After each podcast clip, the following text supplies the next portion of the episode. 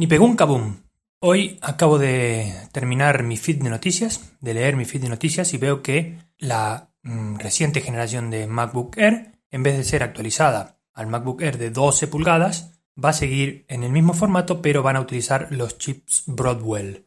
Me pregunto, dado que con los chips actuales Haswell la batería del MacBook Air de 13 pulgadas dura unas 12 horas de uso aproximadamente, me pregunto si con el chip Broadwell va a durar esas 12 horas. Si eso es así, entonces es que Apple nos vuelve a tomar el pelo porque el chip Broadwell con la misma batería tendría que durar por lo menos unas 16 o 17 horas. Si dura 12 horas, amigos, ya saben, Apple está por la misma labor de siempre.